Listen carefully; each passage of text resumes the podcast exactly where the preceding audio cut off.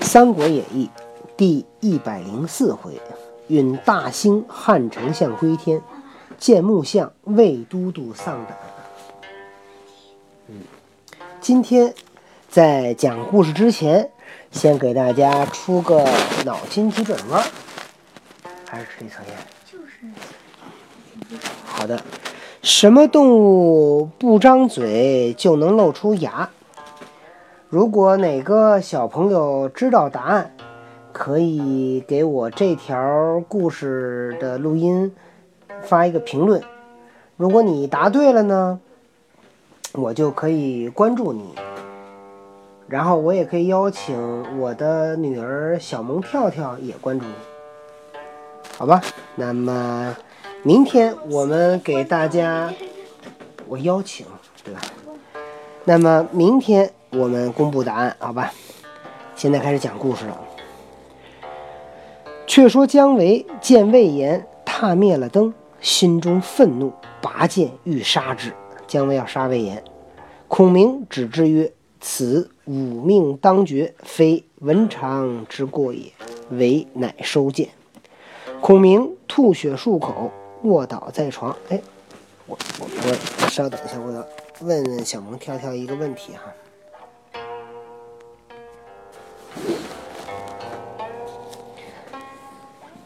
孔明谓魏延曰：“此是司马懿料吾有病，故令人来探虚实，如可急出迎敌。”魏延领命出帐上马，引兵杀出寨来。夏侯霸见了魏延，慌忙引军退走。延追赶二十余里方回，十多公里。孔明令魏延自回本寨把守。姜维入帐。直至孔明榻前问安，孔明曰：“吾本欲竭忠尽力，恢复中原，重兴汉室，乃天意如此，吾旦夕将死。吾平生所学已著书二十四篇，计十万四千一百一十二字，内有八物七戒。”六。六孔五句之法，吾遍观诸将，无人可授，独汝可传我书，切勿轻忽，唯哭败而受。孔明临死，把他的这个平生所学，他写成了书，他把这个书呢送给了姜维。孔明又曰：“吾有连弩之法，不曾用得，其法。”矢长八寸，一弩可发十矢，皆化成图本，汝可依法造用，为义拜寿。你看这个孔明，他设计了连弩，他活着时候他没用，他临死了才给那个姜维。你说他活着时候要是把这造出来，是不是他打仗胜利的可能性就更大了？意思能把曹魏攻击了，就是。把曹魏攻击了，孙权自动投降。对对对，他要能打败了曹魏，孙权肯定不是问题。孔明又曰：“蜀中诸道，皆不必多忧，唯阴平之地，切须仔细。此地虽险峻，久必有失。”说这个蜀中的这些道路啊，都不用担心，只有阴平这个地方一定要小心点儿。这地儿虽然很险峻，时间长了也会出问题。又唤马岱入帐，附耳低言，授以秘计。主曰：“我死之后，汝可依计行之。”待领计而出。少卿杨仪入，孔明唤至榻前，授予一锦囊。密主曰：“我死，魏延必反。待其反时，汝与临阵，方开此囊。那时自有斩魏延之人也。”孔明一一调度已毕，便昏然而倒。至晚方苏，便连夜表奏后主。后主闻奏大惊，即命尚书李福星夜至军中问安，兼询后事。李福领命，赶赴五丈原，入见孔明，传后主之命，问安毕。孔明流涕曰：“吾。”不幸中道丧亡，须废国家天事，得罪于天下。吾不幸中道丧亡，虚度国家大事，得罪于天下。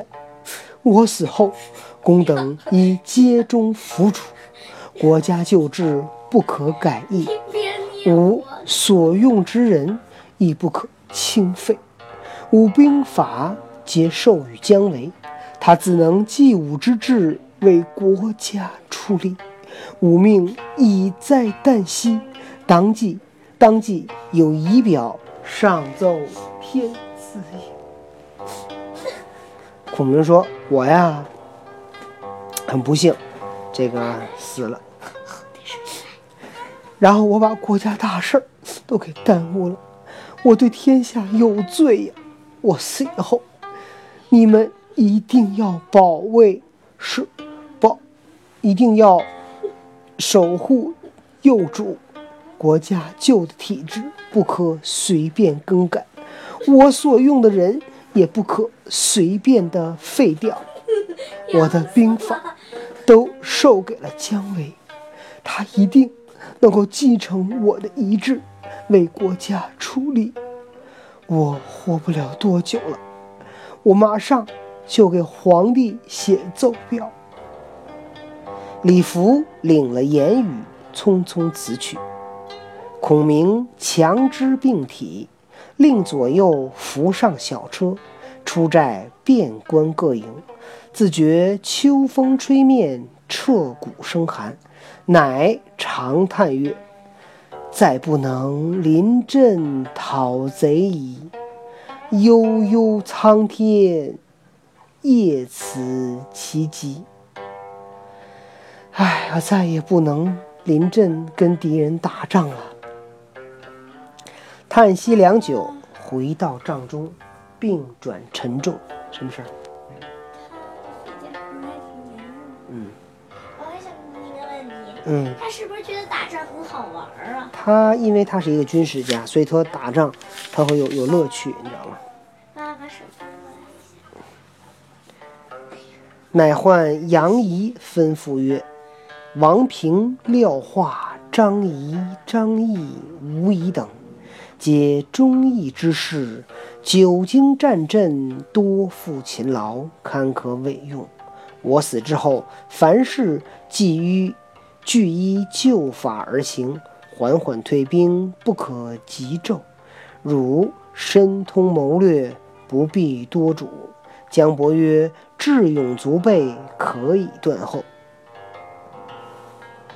孔明又跟杨仪说：“说王平、廖化、张仪、张翼、吴仪啊，都是这个忠义的人。他们呢，也打过很多仗了，而且呢，非常的忠诚，可以呢给他们重任。我死了以后，所有的事儿就按照过去的方法进行。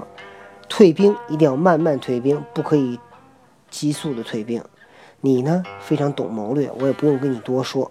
姜伯约呢，智勇双全，他可以断后。杨仪弃拜受命，这个相当于跟杨仪呢交代后事了，对吧？也就是说，把这个后后面的事情都委托给杨仪。嗯？他怎么不把一点事情告诉魏延呢？因为他知道魏延一定要反，对吧？为什么魏延要反呢？其实也很简单，魏延是一个。有抱负的人，他希望呢能够做这个丞相，或者是希望能够这个管理这个国家。但是呢，他这个人呢不能委以重任，所以刘备不信任他，诸葛亮也不信任他。所以诸葛亮一死，诸葛亮一定把大事都交给姜维啊，交给杨仪。所以魏延肯定不服气，所以魏延要造反。如果他交给魏延，魏延也不会造反。但是他交给魏延，问题别人不能服魏延。知道吧？但是能服姜维，应该能服，对吧？对，人品好，人品很重要。孔明另取文房四宝，于卧榻上手书仪表，以达后主。表略曰：“夫闻生死有常，难逃定数。死之将至，愿尽于中。亮，陈亮。”复姓于主于卓，遭时艰难，分服拥结，专掌均衡，兴师北伐，未获成功，何期病入膏肓，命垂旦夕，不及终视陛下，饮恨无穷。伏愿陛下清心寡欲，约己爱民，达孝道于宣先皇，不仁恩于羽下。提拔幽隐，以尽贤良；平斥奸邪，以厚风俗。臣家成都有桑八百株，薄田十五顷，子弟衣食自有余饶。至于臣在外任，别无调度，随身衣食悉役于官，不别治生，以长尺寸。臣死之后，不使内有余帛，外有盈财，以复陛下也。诸葛亮最后给后主写了一封奏表、仪表、遗书啊，说说我知我们啊都知道，这人呢生死呢自有天命，这个违背不了命运。我的。很快呢就会死了，所以我呢愿意向您呢表达我的忠心，说我生来非常的愚笨啊，你看他多客气啊。那么赶上这个乱世，我有